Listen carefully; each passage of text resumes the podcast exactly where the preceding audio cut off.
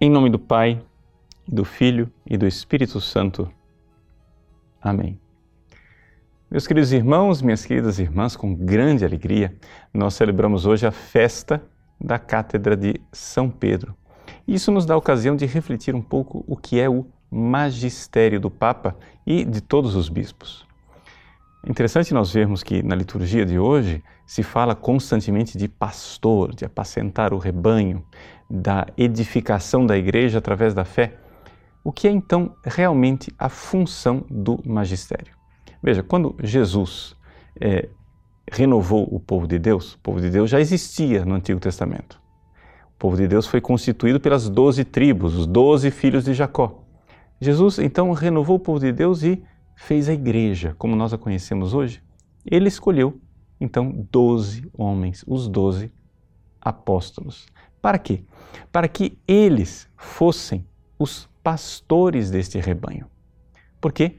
Porque verdadeiramente as ovelhas precisam ser cuidadas, cuidadas dos ataques do lobo. Nós, como igreja, somos um povo que está a caminho, a caminho do céu. Então nós precisamos é, fazer aqui é, três coisas: evitar o mal, vencer os desafios, portanto, as dificuldades e decididamente nos colocar na direção do caminho que é o bem. Se você for olhar bem, é exatamente isso que faz um pastor com o seu rebanho.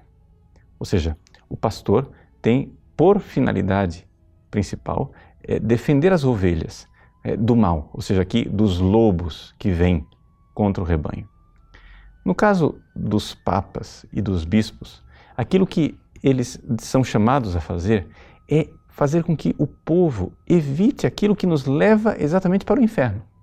Por quê? Porque o lobo é, sem dúvida nenhuma, o demônio. E o mal é, sem dúvida alguma, o mal supremo, que é que nós percamos as nossas almas e precipitemos é, no fogo eterno. Então, existe sim é, uma luta. Nós que vivemos agora esse tempo da quaresma, sabemos que a luta ela existe.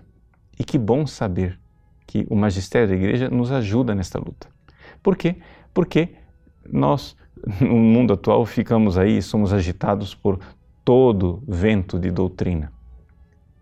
Exatamente essas doutrinas que são o mal, que seduzem e que nos levam para longe daquilo que é a fé verdadeira, portanto, nos fazem precipitar no erro. Mas não é fácil. Não é fácil. Por quê? Porque as coisas não são assim simplistas, pão, pão, queijo, queijo, né? preto e branco. Não existem dificuldades de transmitir a fé, existem dificuldades de nós é, colocarmos para o homem moderno aquilo que é a fé de sempre, a fé de dois mil anos, a fé da igreja, a fé de Cristo, a fé dos apóstolos. E aqui também a missão dos nossos bispos e do Papa, a missão de transmitir esta fé vencendo as dificuldades de fé que o homem atual é, tem para crer, sem trair aquilo que é a fé dos apóstolos, mas ao mesmo tempo sabendo apresentar esta fé eh, de uma forma que as pessoas eh, compreendam verdadeiramente, mudem de vida e busquem aquilo que é o principal, a santidade, que queiram ir para o céu. Então, nós sabemos que a igreja, ela tem sua finalidade última aí. A igreja é uma igreja santa que quer fazer santos. O Concílio Vaticano II nos recordava isso uma vocação universal à santidade. Então, nesta festa da Cátedra de Pedro, vamos rezar pelo Santo Padre. Vamos rezar pelo Papa Francisco, mas rezar também pelos nossos bispos e os bispos do mundo inteiro, para que saibam cumprir esta sua missão como eh, eles já sabem cumprir e assim eles possam vencer o mal, nos ajudar a vencer o mal. Assim eles possam também vencer as dificuldades e nos conduzir no caminho da santidade, que é o ofício verdadeiro de um pastor. Nós temos a certeza que eles não realizam esta missão sozinhos.